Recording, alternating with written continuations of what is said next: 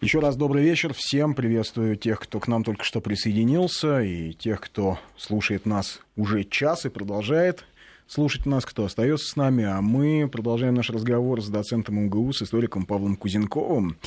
А, вот знаешь, интересная штука, Павел, какая, что касается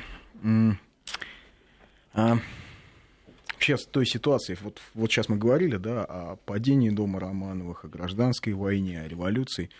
И вот смотри, если почитать, что говорили, допустим, в Версале, да, ну, когда подписывали вот этот, а, когда подписывали все соглашения, когда делили Европу, в общем, ведь делили и Россию, да, союзники. То есть им казалось всем, и американцам, и французам, и англичанам, всем казалось, что все, вот она. Вот она последняя, там, не знаю, последний год жизни империи, ну, два. Ее не будет что после таких потрясений страна не восстановится никогда.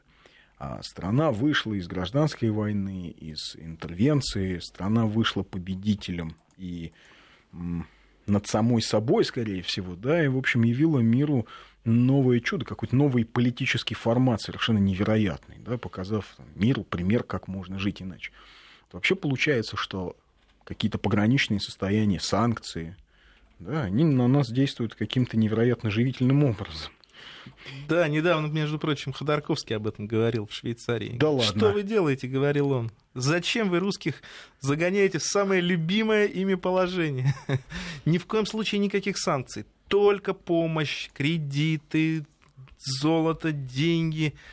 Только так их можно как-то ослабить. Но никто его не послушал, как известно. Вот я чувствовал по это. себе. Я чувствовал, что какой-то подвох. Что... Да, я обычно. чувствовал подвох. Угу. Я же говорил на прошлом эфире, что а, Запад что-то задумал. Французы и немцы говорят, что будут отменять санкции. И я чувствую, добивать нас хотят. Не Есть могут такое, они да. нас оставить в покое. Но вчера меня евродепутаты обнадежили, говорят, нет, санкции отменим только в обмен на возврат Крыма Украине. Я выдохнул, думаю, ладно, фу, Никогда слава богу, не отменят. тогда, Еще значит, поживем. хотя на самом деле шутки шутками но очень многим людям очень тяжело, реально тяжело. Падает и покупательная способность, и падают покупать, ну, то есть как бы стоимость зарплаты, да, на те же самые деньги ты можешь меньше себе позволить. Многие отменили летние отпуска, а люди попали в очень сложную ситуацию, те, кто зависит от импортных лекарств. Потому что если упаковка стоила 100 евро год назад и 100 евро она стоит сейчас, это другие это 100 две евро. большие разницы, да. И здесь а, ну, это вопрос другой, который мы обсуждали в предыдущей передаче.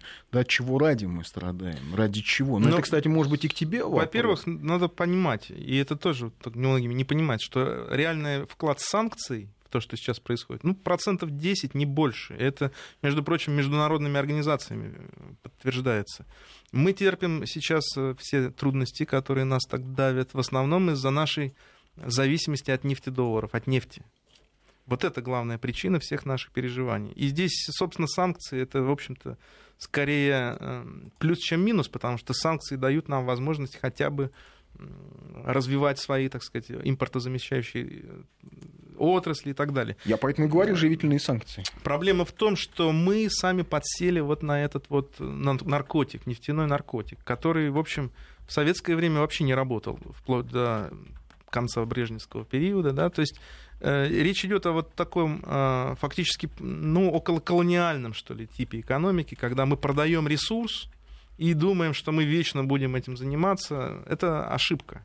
Нам разрешали э, вот жить там, как саудитам, да, ну, конечно, не как саудитам, но вот купаться, что в этих, в, этих, в этих нефтедолларах, лишь потому, что у нас, во-первых, есть ядерный потенциал, сохранившийся с советских времен, а во-вторых, была надежда, что тем самым нас удастся вот как раз втянуть вот в этот полунаркотический такой вот анабиоз, да, когда ну, нет смысла развивать никакие другие виды бизнеса, поскольку они проигрывают э, то, что тому, что связано с ресурсами. Да? И это логика капитализма. Тут нет никакого какого-то злого умысла. Просто ну, а зачем развивать то, что невыгодно, то, что менее выгодно? И, как, конечно, я считаю, что то, что происходит, это подарок судьбы, если не говорить более высокопарно. Да? То есть фактически ну, самостоятельно вырваться из этого мы не, не были в состоянии. А тут у нас принудительно отобрали наркотик и сказали, переламываетесь? Э, в общем, ну, там... Переламываетесь, целое... это очень плохо, когда переламываешься. Понимаете, это же не ради нас опустили Конечно. цены на нефть. Надо понимать, что это очень сложная игра. Это действительно глобальные экономические какие-то идут процессы. Ну и, честно сказать, а с какой стати мы решили, что нефть должна стоить 200 долларов? И вообще, как определяется стоимость ресурсов в мире? Мы же понимаем, что у того, что дано Богом, а ресурсы даны Богом, цены нет. Нет, но есть деньги, которые затрачиваются на добычу. Да, на это примерно труд 9, людей, 9 техника. Да. Ну, по-разному, по-разному. Где-то, 9, где-то нет. Зависит от того, где она там залегает. То есть, ну, да, есть же то есть, все-таки собственно, вклад человека различия. в цену нефти и газа, там, это порядка 10-15 в крайнем случае там, 20 долларов. Хорошо, но нас а это зарабатывать не надо? Ну, знаете, зарабатывать в мире не, при, не принято выше там, 10-15%. Да? Volkswagen зарабатывает там 2% на своих автомобилях. Э, просто речь идет о том, что вот эти баснословные, действительно сказочные цены, которые установились совершенно недавно, да, продержались, в общем-то, совсем недолго, они нас расслабили. Они нас приучили к некой такой вот форме, если угодно, паразитирования. Да? А ведь это абсолютно неправильно. И как раз вот сейчас мы возвращаемся в нормальное такое здоровое состояние, но нас немножко, конечно, клинит, как человека, долго не занимавшегося спортом, да, он уже весь отек, он уже весь... Отдышка. Так сказать, отдышка у него, да, там у кого-то диабет даже обнаружился. То есть здесь нужна, конечно, серьезная работа над собой. И а не у надо... нас есть исторические примеры такой работы? Ведь против России вводили санкции, по-моему, еще во времена Ивана Грозного. Да, надо понимать, что мы в неблагоприятных условиях находимся со времен создания русского государства. Россия это территория э, рискованного бизнеса. Это все понимали. Но зато если ты здесь научился делать бизнес, то ты уже везде можешь, так сказать, э, побеждать. Потому что здесь, э, ну, здесь огромные трудности, но и колоссальные возможности. И э, ну что такое санкции? Да? У нас все время идет вот такое шатание, да, такое некое движение от очень благоприятных условий. Ну, вот возьмем там X век, когда нам дали нулевые таможенные пошлины византийцы. Ну, за наши походы, конечно, не просто так. Но потом раз, поменялись торговые пути, и у нас безденежный период. В России нет денег вообще никаких. То есть не то, что их мало, а их просто нет. Беличьими шкурками обмениваются на рынке, да? Потом э, приспособились, приноровились. Потом монголы, татарщина, ига, да? И к этому приноровились. И более того, у нас в языке, между прочим, монгольское название денег, танге, деньги, да? То есть и у них и взяли то, что тамга. нужно. Конечно. И то есть вот эта способность э, нашей цивилизации не просто выходить из э, критических сложностей, а брать из них опыт, то есть брать из них то, чего не было раньше.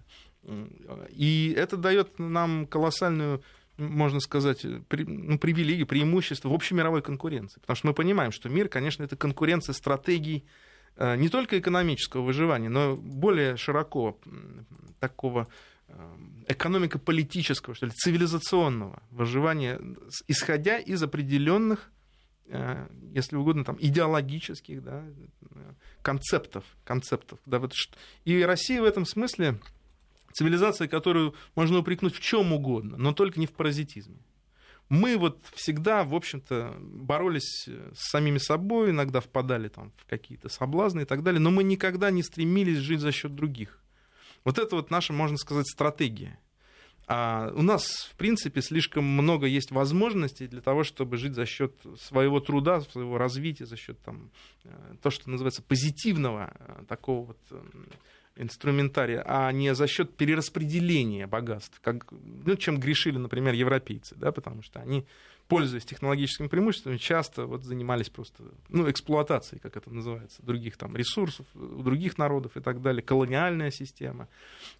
Потом это все подиссякло, они выстроили неоколониальную систему, которая эксплуатирует, опять же, другие народы с помощью финансовых инструментов. Да, вот, кстати, тут недавно шведские журналисты а, посмотрели, сделали репортажи отличные, как в Бангладеш работают э, люди на фабриках, шьющих одежду для бренда H&M очень известный бренд, и ну, это, это как раз тот же, ничем не отличается от того, как, не знаю, в 17 веке а, какие-нибудь э, те же самые бенгальские ткачи работали на Остинскую компанию, буквально за миску риса. То же самое происходит в Бангладеш, работают за копейки по 15 часов рабочий день, а, люди говорят, ну просто нам деться некуда.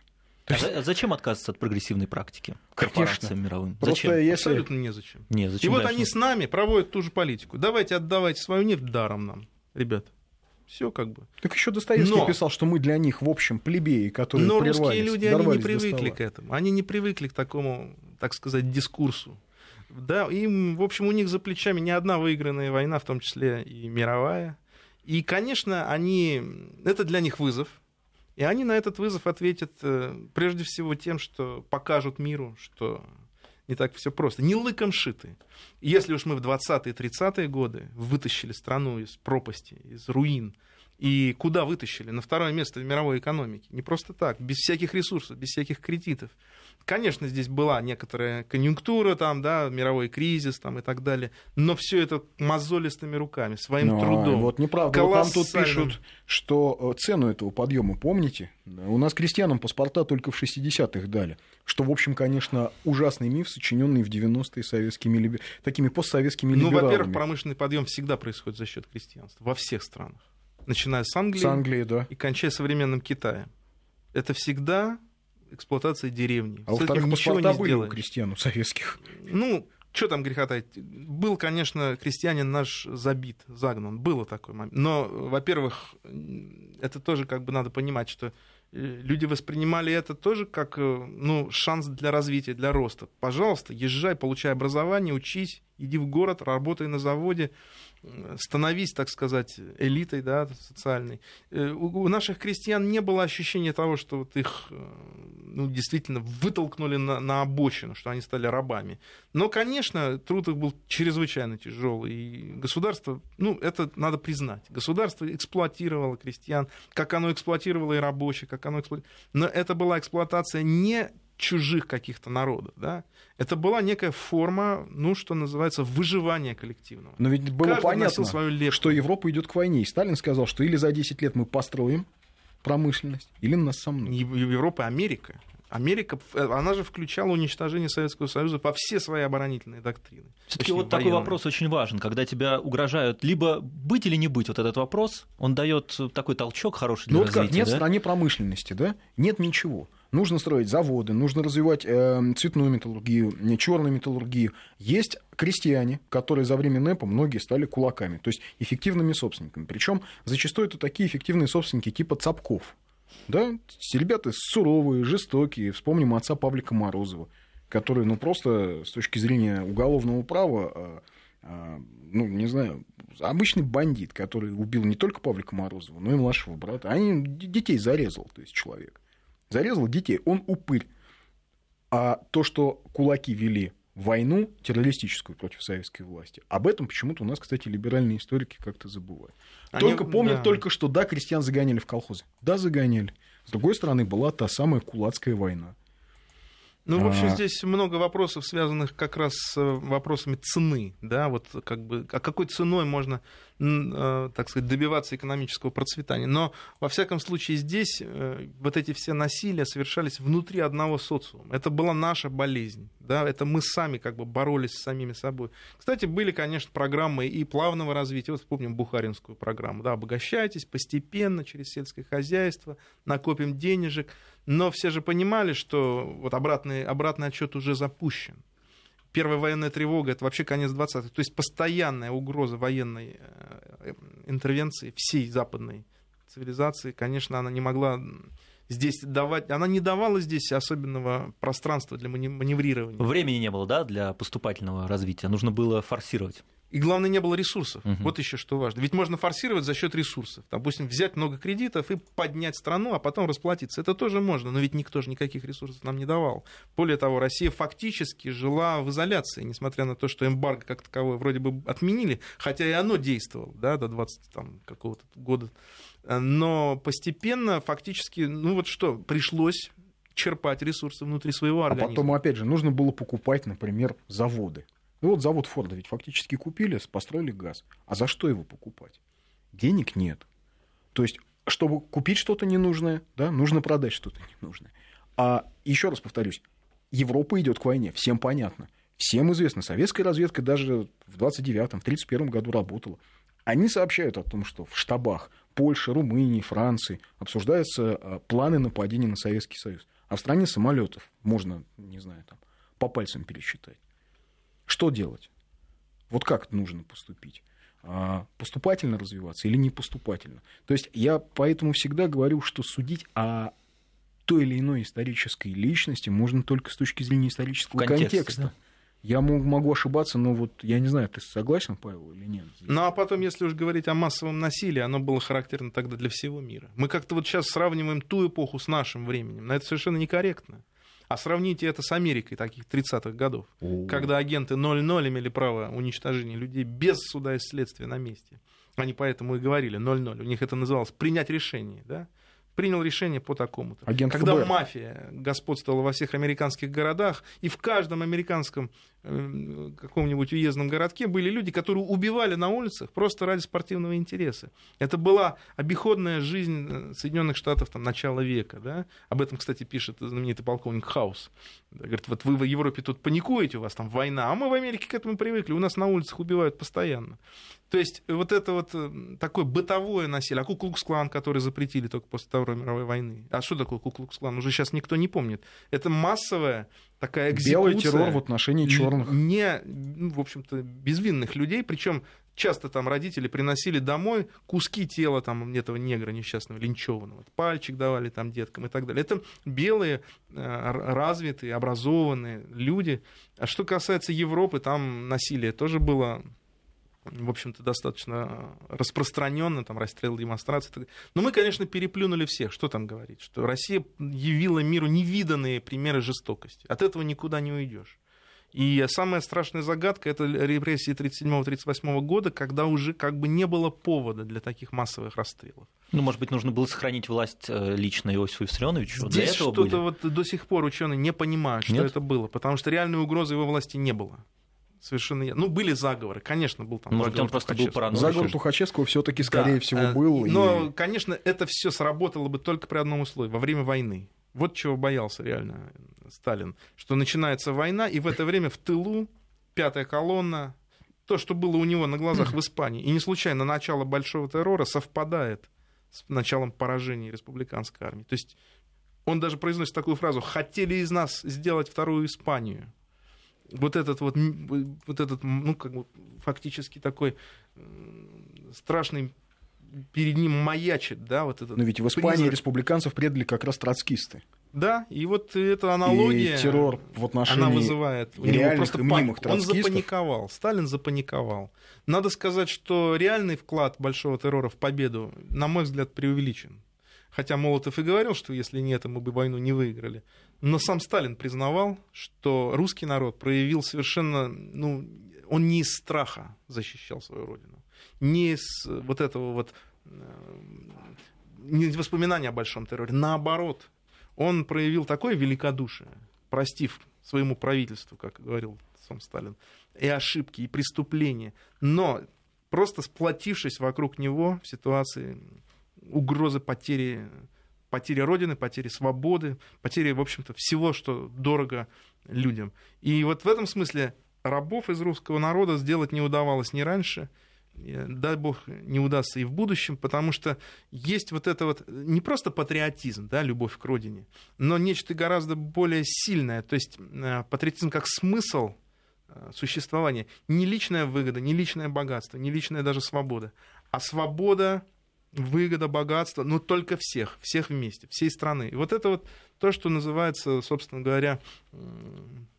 таким русским, русской загадкой, что ли, да. Вот люди, которые готовы терпеть, да, но только вот ради того, чтобы потом всем было хорошо. Мы с тобой про 1612 год, про смутное время как-то говорили, помнишь, да? Ведь тоже ситуация. Страна развалена. В э, Москве сидят компрадоры, предатели, которые уже с поляками, с литовской шляхтой уже договорились кто займет какую договор, должность все. вот в новом этом неком объединенном конфедеративном государстве? Ну, оно не, не называлось конфедеративным, но было понятно, что Россия будет не субъектом, а объектом воздействия Польши. И все равно на фоне этого поднимается народное ополчение. В Смоленске сидит воевода Шейн, который рискует семьей, собой, и он воюет до последнего.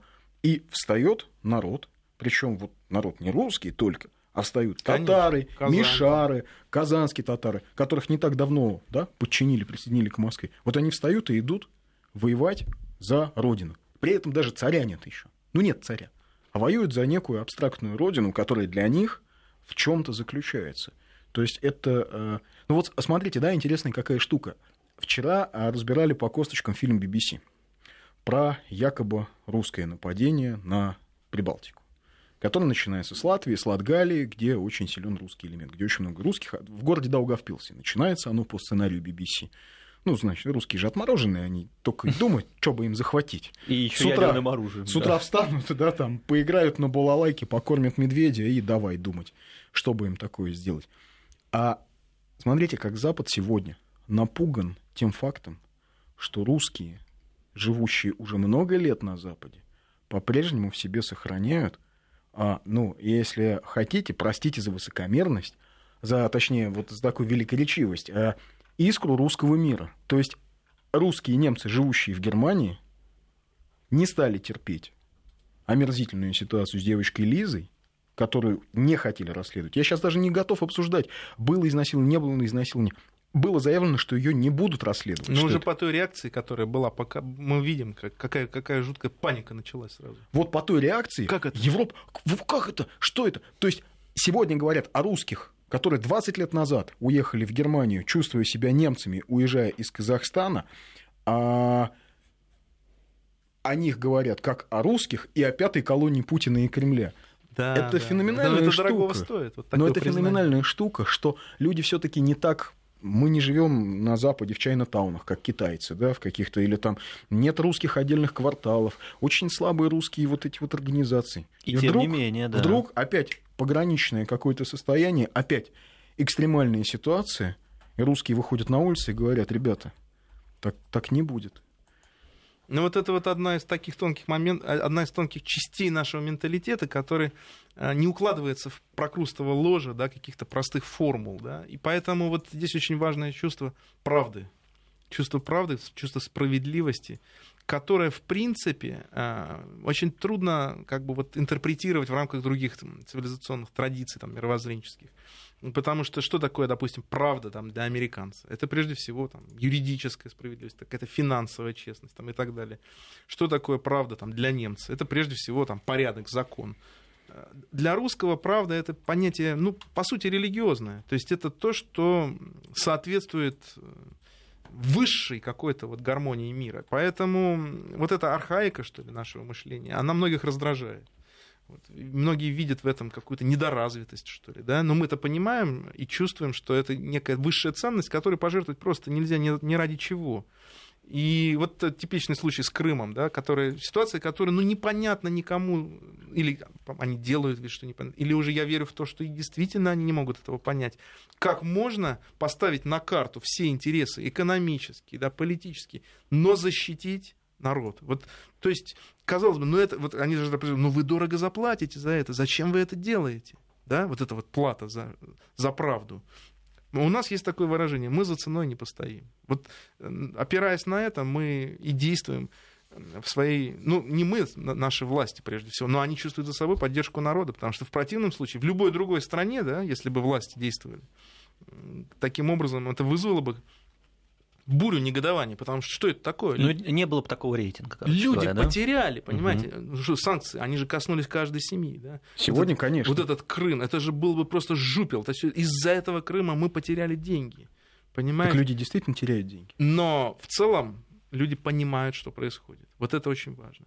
Они теряют деньги, но они Ну, понимают, понимают ради или на уровне, вот на уровне К сожалению, сейчас ощущения. больше на уровне ощущений. Потому что мозгом, чтобы это понять, для этого нужно подвести под это, если угодно, такую философскую, метафизическую базу, чего не делается, к сожалению, э, до сих пор вот э, в нашем, так сказать, интеллект- интеллектуальном пространстве. Больше эмоциональных каких-то рассуждений, но очень мало рассуждений вот таких что называется, глубинных, которые бы объясняли всю цивилизационную подоплеку вот такого рода решений. Это как и сирийского решения, как и других. Да? Это не какая-то блажь, это не взрыв, там, не, не какой-то просто ну, каприз там, президента, да, это вот то, что называется русский путь, русский выбор.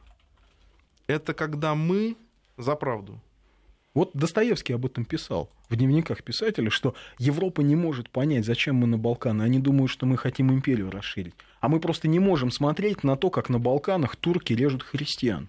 И знаем мы, что продадут нас эти потом болгары. Знаем. Да, знаем. Но мы не можем по-другому поступить, что нельзя. Там детей убивают, там 60 тысяч погибших.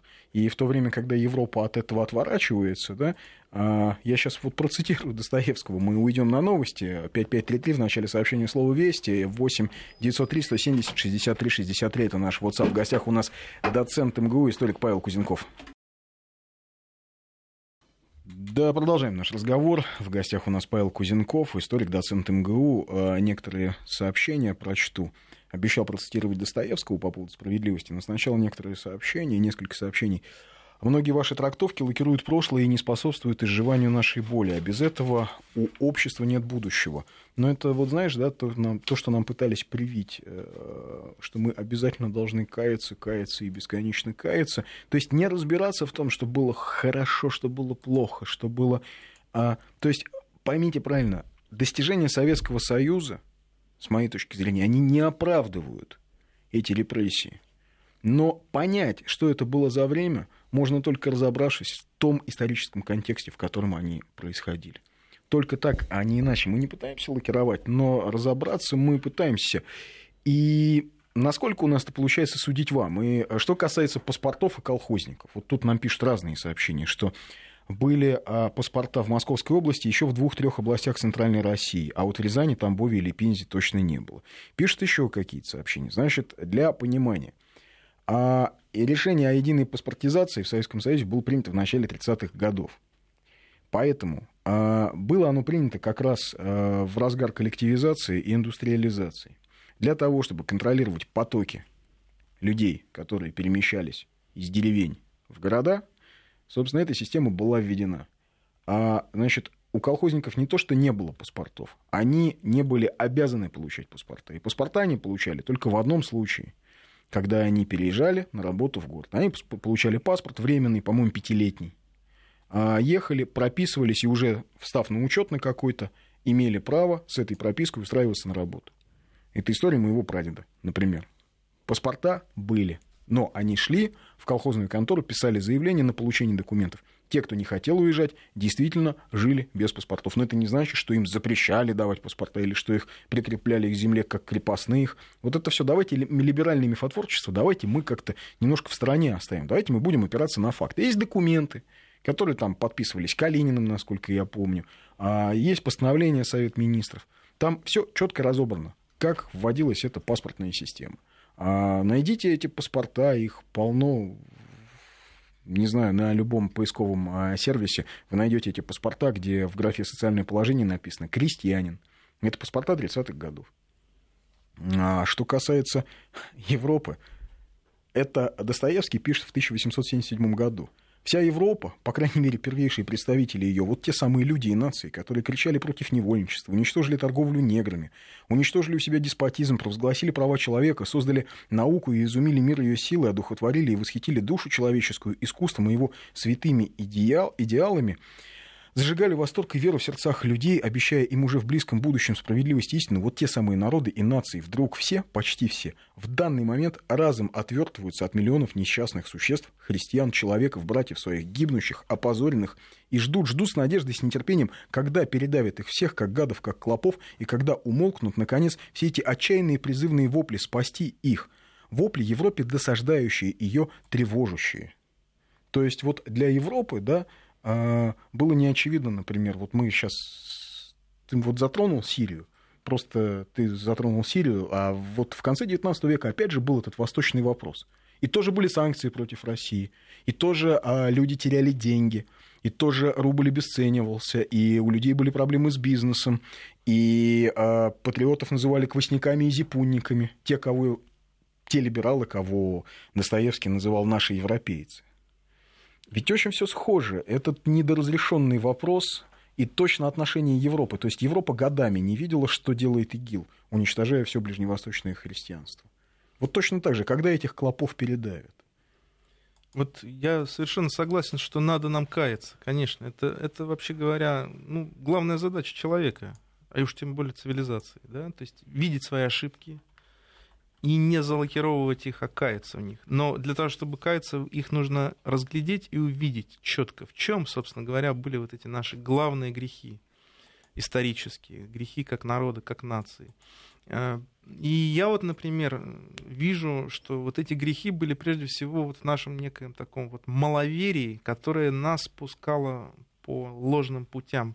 Э, гордыня, конечно. Был, были в русской истории моменты гордыни, были в русской истории, и сейчас они есть, и были в русской истории моменты отступничества, предательства были такие состояния, когда мы принимали желаемое за действительное, когда мы э, покупались какими-то легкими, казалось, да, вот э, близкими, вот э, ну, там, земля крестьянам, да, фабрики рабочим. Казалось, ну, вот сейчас протяни руку, и ты все возьмешь. Эти рабочие ради чего хотели получить фабрики? Да поделить прибыль которую, казалось, им у них крадут. Люди хотели хорошо жить просто. Быстрой, да. легкой наживы. Или, например, эта идея там, разделить земли помещичьи, да и там было несколько процентов. Но у всех в головах сидело, что вот сейчас мы всех э, все усадьбы сожжем, всю землю поделим и заживем, как вообще там, э, как американцы. Вот эти вот соблазны, они, конечно, были страшными нашими действительно грехами, за которые мы заплатили очень дорогую цену. И последующие репрессии, убийства массовые, это же тоже была расплата за какие-то миражи за какие-то фантомные идеи. А, вот э, надо понимать, что вот в мире нравственных ценностей все взаимосвязано. И когда ты совершаешь оплошность, ошибку, грех, ты за нее расплачиваешься. Когда речь идет о нации, расплата может затянуться на многие поколения, но рано или поздно она придет. Об этом хорошо знают евреи, у которых целая книга про это написана, называется «Ветхий Завет». Она, собственно говоря, говорит только об одном, об ошибках и расплате за них, которые неизбежны. Но Бог милостив, и Он дает нам возможность исправиться. И в этом смысле действительно покаяние очень важная вещь. И мы, когда ведем, допустим, ну, допустим, Балканские войны, это когда Россия вступается, да, вступается за своих, да и не только за своих единоверцев, за всех угнетаемых, за всех людей, которых убивали тысячами, десятками тысяч ведь э, убивали, там, резня там, в Филиппополе, там, да, 30 тысяч человек в один день уничтожено не безоружных, невинных женщин и детей. Э, мы действительно... Ну, Война-то совершали, невыгодная России была вообще. Совершали совершенно естественный для э, русского человека акт, да, то есть прийти на помощь братьям. Но вот о выгоде действительно никто не думал. И начинались проблемы тогда, когда мы начинали думать о выгоде. Вот если, допустим, западный мир, его тактика совершенно понятна.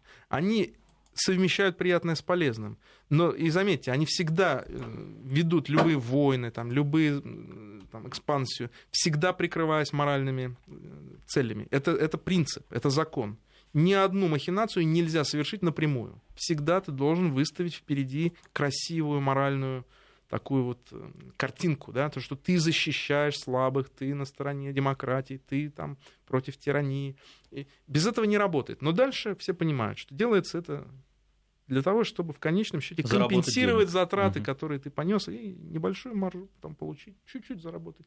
В России, вообще в православии это запрещается. Не только в православии, в исламе то же самое. То есть любое благодеяние должно идти от чистого сердца. Если оно идет с задней мыслью, что я сейчас что-нибудь себе получу, это уже мерзость перед, так сказать, глазами Божьими. То есть это лукавство, обман.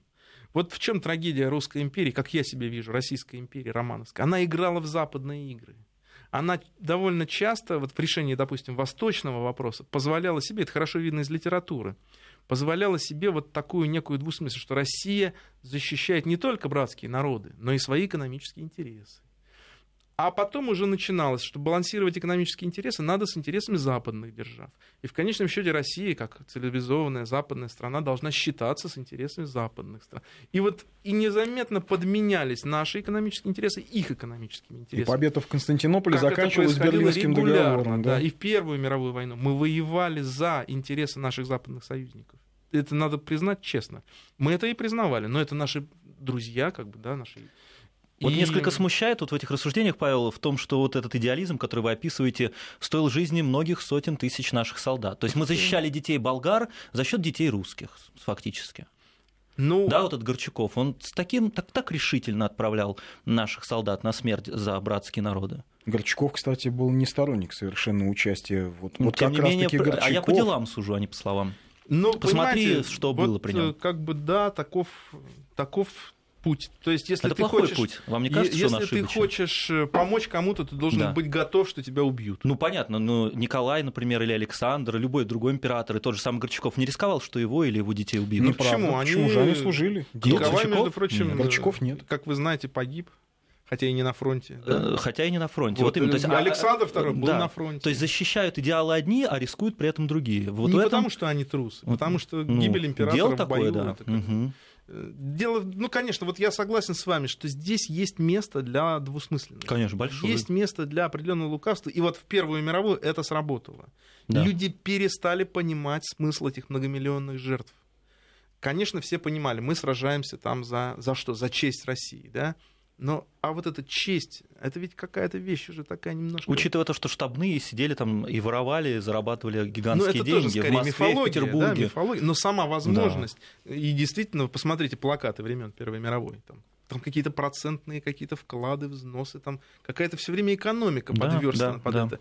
И если в Англии это понятно, англичанин идет умирать за экономику своей страны. Ну, нация Они положили 300, Наполеон называл. сколько, э, ну, 3 миллиона человек они, да, там, в конечном счете они положили. Это огромное для Англии, вообще невиданное. Но империя положила все Ну да, Там империя, индусы британская воевали все-таки. Но они понимали, они сражаются за экономические интересы своей страны. Да, сейчас мы погибнем, наши дети, внуки будут жить богато. Это их идея.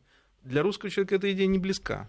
Потому что это не, не факт, что будут жить богато, если погибнут. Да. И, скорее всего, не будут. Да, потому что Да. у нас Практика показывает, что будут общество. жить другие богато. Да, но вот э, умереть там за родину человек абсолютно Да. готов. Это показали Абсолютно все наши воины. Да. И вот, кстати, тоже один из уроков э, нашего, нашей истории, что Россия не выигрывает несправедливых войн. Не выигрывает. То есть вот это тоже такой вот библейский, что ли, да, пафос. Что, Сила в правде. э, Да. Да? Не все ли Бог, а в правде. И сражаются, собственно, не народ, не люди, а сражаются какие-то вот духовные силы.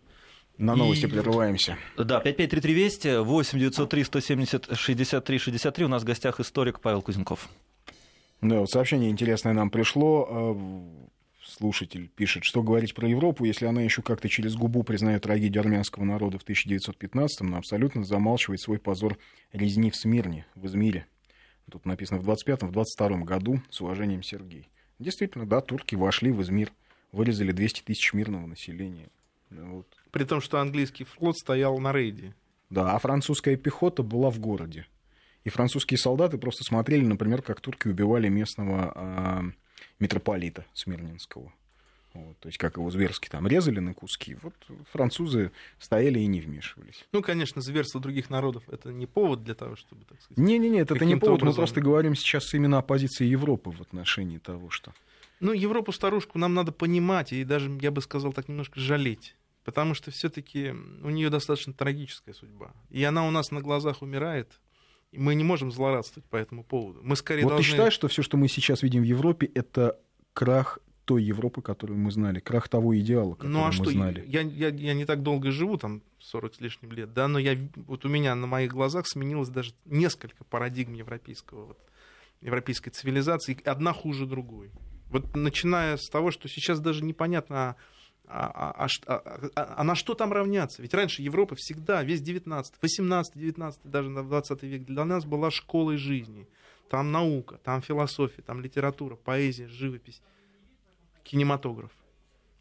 Смотрим сейчас, в общем-то, ну, ну что, пиво хорошее, может быть, где-то, да, какое-то развлечение, и старые там памятники. Одежда, памятники, машины. Музеи. Но это Ну, не- машины, не, не очень, конечно, знаете, высокие В Германии машины, они ориентиры. даже для Москвы, в общем-то, не, не являются предметом зависти. Вот.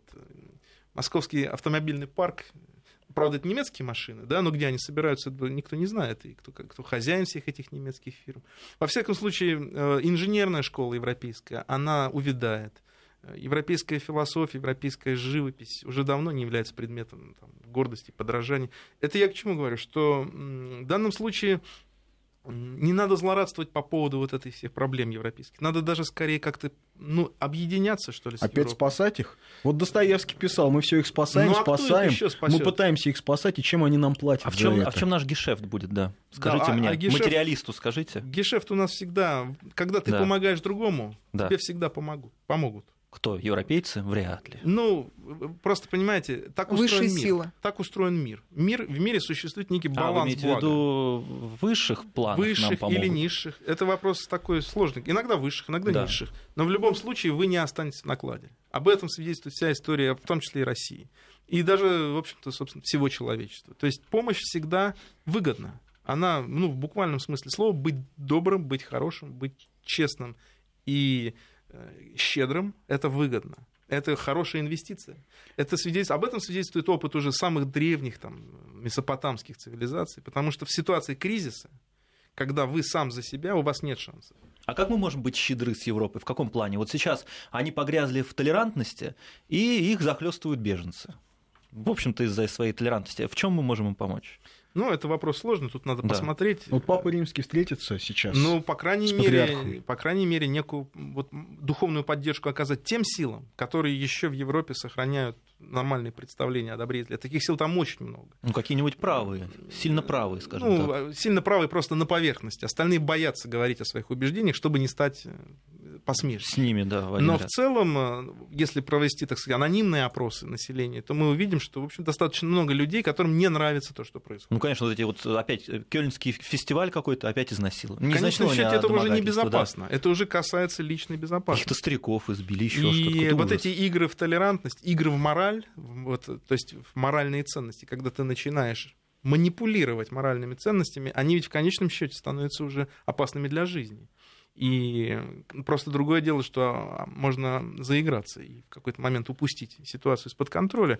И эти примеры, им не с числа, там вся Библия наполнена такими вот а- образцами, что называется, начиная с Содома и Гоморры, да, но в целом э, ситуация такова, что Россия действительно сейчас объективно способна ну, навести, навести какую-то вот ну, трезвость, что ли, да, на европейцев. И, и- и не просто каким-то своим консерватизмом, да, а просто здравым смыслом. Здесь ведь речь идет о том, что ну, а надо просто понимать, что тот, та экономическая польза, которую, возможно, принесут эти а, миллионы мигрантов, она никоим образом не уравновешивает той цивилизационной э, цены, которую за это приходится платить. Способность Европы Европе. как ассимиляции, к, там- как так называемой интеграции, она была преувеличена. Преувеличена. Что касается нас, вот все-таки, да, давай попробуем вернуться к той теме, которую мы затронули в начале часа. Вот правда, нам тяжело. Вот у нас санкции, мы живем под санкциями. С одной стороны, они дают свой положительный эффект. Правда, ну, на большом, на макроэкономическом уровне, да. А на уровне каждой семьи ведь, наверное, миллионы людей сегодня задают себе вопрос, чего ради я сегодня вот это все тащу вместе со страной. Ну, по мне-то понятно. Еще когда западные лидеры на Олимпиаду не приехали, мне стало понятно, что что-то будет, и дело не в Крыме, не в Украине. То есть не было бы Крыма, была бы какая-то другая причина, был бы как- какой-то другой повод ввести санкции и начать нас прижимать. Ну, нам тоже не надо строить из себя таких жертв. Это не русский вариант. Понимаете? Мы, мы не привыкли жаловаться. Не, мы не жертвы. Мы не жертвы, мы не жалуемся, эти санкции, не санкции. Это просто дополнительные условия для того, чтобы на- мы еще круче, так сказать, да, доказали всем, что мы все можем. У нас все получится. И не потому, что мы там самые умные, да, просто потому, что мы, ну, русский человек долго запрягает, быстро едет, да. Вот помните, любимый герой русского эпоса Илья Муромец 30 лет, как известно, вообще не сходил с э, лежанки, да. Он 30 лет и 3 года просто лежал, болел ножкой. Он да. сосредотачивался. Потом он сосредоточился и Мгм. вышел. да. А То есть, когда поедем? Когда санкции отменят? э, ну, как пойдет, вы знаете, у нас же как, никаких расписаний мы не делаем, не А то ставим. будет обидно. Только А. разгонимся, а они возьмут и снимут с нас санкции. А это будет вдвойне эффектно. Потому что это будет как раз признание того, что ничего не получилось. Вот. Поэтому я считаю, что не надо зацикливаться на каких-то проблемах, санкциях. Надо просто, ну, что называется, не расслабляться и вот использовать то, что использовали в свое время вот Ленин, э, большевики, коммунисты. Использовать э, вот эта радость, радость творческого труда. Вот надо прежде всего э, вернуть вкус нам всем. Я вот имею в виду не только там каких-то поэтов, писателей и так далее. Хотя их это в первую очередь касается. Радость созидательного, позитивного, рад такого, ну, что называется, доброго, да, вот, творческого труда. Ведь на любой работе можно найти вот, способ получить удовольствие от своих успехов, там, от, своих, от своего дела. И вот это вот, собственно, то, что вытаскивал Россию всегда. Когда ты нацелен не на выгоду, да, не на какую-то там прибыль, там, а просто на то, чтобы сделать что-то, что, чтобы показать, что ты можешь. И не для того, чтобы тебя это уважали, чтобы тебе заплатили много денег, а просто сделать то, что никто не может. И вот это вот, что называется, э, ну, такой вот... Ведь Россию в свое время, даже вот сейчас в современной американской науке Советский Союз называют цивилизацией э, позитивного развития. Вот э, такое вот позитивное развитие. Развитие бывает разным. И здесь вот это вот позитив, это то, что действительно ярко выделяет Советский Союз из всех, так сказать, вот, исторических таких вот феноменов государственного уровня, да, то есть радость труда, которая нам сейчас кажется иногда напускной, там какой-то картинной, но мы смотрим по результатам, по цифрам, и они говорят сами за себя. И вот в этом ну, потому смысле... что человек труда им играл особую роль, и к нему было особое отношение в СССР. Вот это отношение надо вернуть. Не надо делать из людей э, роботов, не надо делать из них планктон, не надо делать из них каких-то э, существ среднего рода. Да? Надо, чтобы все люди, все, все понимали, что каждый — это личность, каждый созидает, каждый делает, э, вносит свой вклад в некое большое дело. Вот это вот то, на чем японцы, немцы, все остальные успешные народы прорвались. Да? Вот они сделали каждого осмысленным, работникам, осмысленным участникам какого-то большого и очень успешного дела. Но ну, говорят, у них менталитет другой. Это нам не повезло типа с менталитетом. У нас да, для нашей либеральной интеллигенции да. всегда народ не тот. Не они тот, всю жизнь его хотят воспитывать, и тут же у них не получается. Ну, не и они начинают для, для всех про народ нашу проблему 86%. Слушай, для всех народ не Даже тот. для самого народа и то народ не тот. Да, да. Но это на самом деле не так плохо, да. понимаете? Это хорошая черта, самокритика. Ведь, между прочим, англичане тоже часто ругают свою старушку Англию. Да? Когда ты умеешь себя ругать, это значит, что ты еще не совсем пропал. Хуже всего, если мы начнем себя считать самыми умными и великими. Это да. уже признак полного Кстати, конца. вот очень многие с тобой слушатели не соглашаются, что надо помогать Европе. А, пишут, если мы поможем Европе, а мы поможем, то спустя время и эту историю перепишут. А, зря так ваш гость говорит, никто нам не поможет, и они на 100% продадут а, предадут. А, ну, в общем, я тоже а, очень сильно сомневаюсь. Я говорю про помощь моральную, моральную поддержку. Вот какую помощь я имею в виду. Не финансовую, не экономическую. Им надо помочь просто разобраться в том тупике, в который они забрели. То есть, а для этого нам надо оставаться самими собой. Вот в чем будет наша То есть, главная ты хочешь сказать, что наша задача вернуть им нравственные ориентиры? Конечно, я про это и говорю. Да. Наша задача своим примером показать, что, в общем, можно жить нормально. И это приятно, и это хорошо, и это и настоящие есть а права мы для человека. них не варвары, не азиатцы. А любые варвары для любого римлянина это пример высшей нравственности. Почитай Германию Тацита. Потому что в этом богатом, а, развращенном обществе уже все плохо, все сгнило, а там у варваров еще ценны истинные вот добродетели. Это же, собственно говоря, топос мировой литературы. Поэтому сейчас, э, в общем-то, и смотрят на Россию во многих странах развитых, как на такой вот еще последний островок, что ли, какой-то, какого-то здравомыслия. Традиционных Хотя этот островок, честно говоря, довольно стремительно погружается в пучину, да, но вот наша задача как раз в том, чтобы не идти за Европой, а помогать ей своим примером. Павел Кузенков был у нас в гостях, историк, доцент МГУ. Это был «Медвежий угол». Спасибо всем, кто был с нами. Услышимся в понедельник, 20 часов.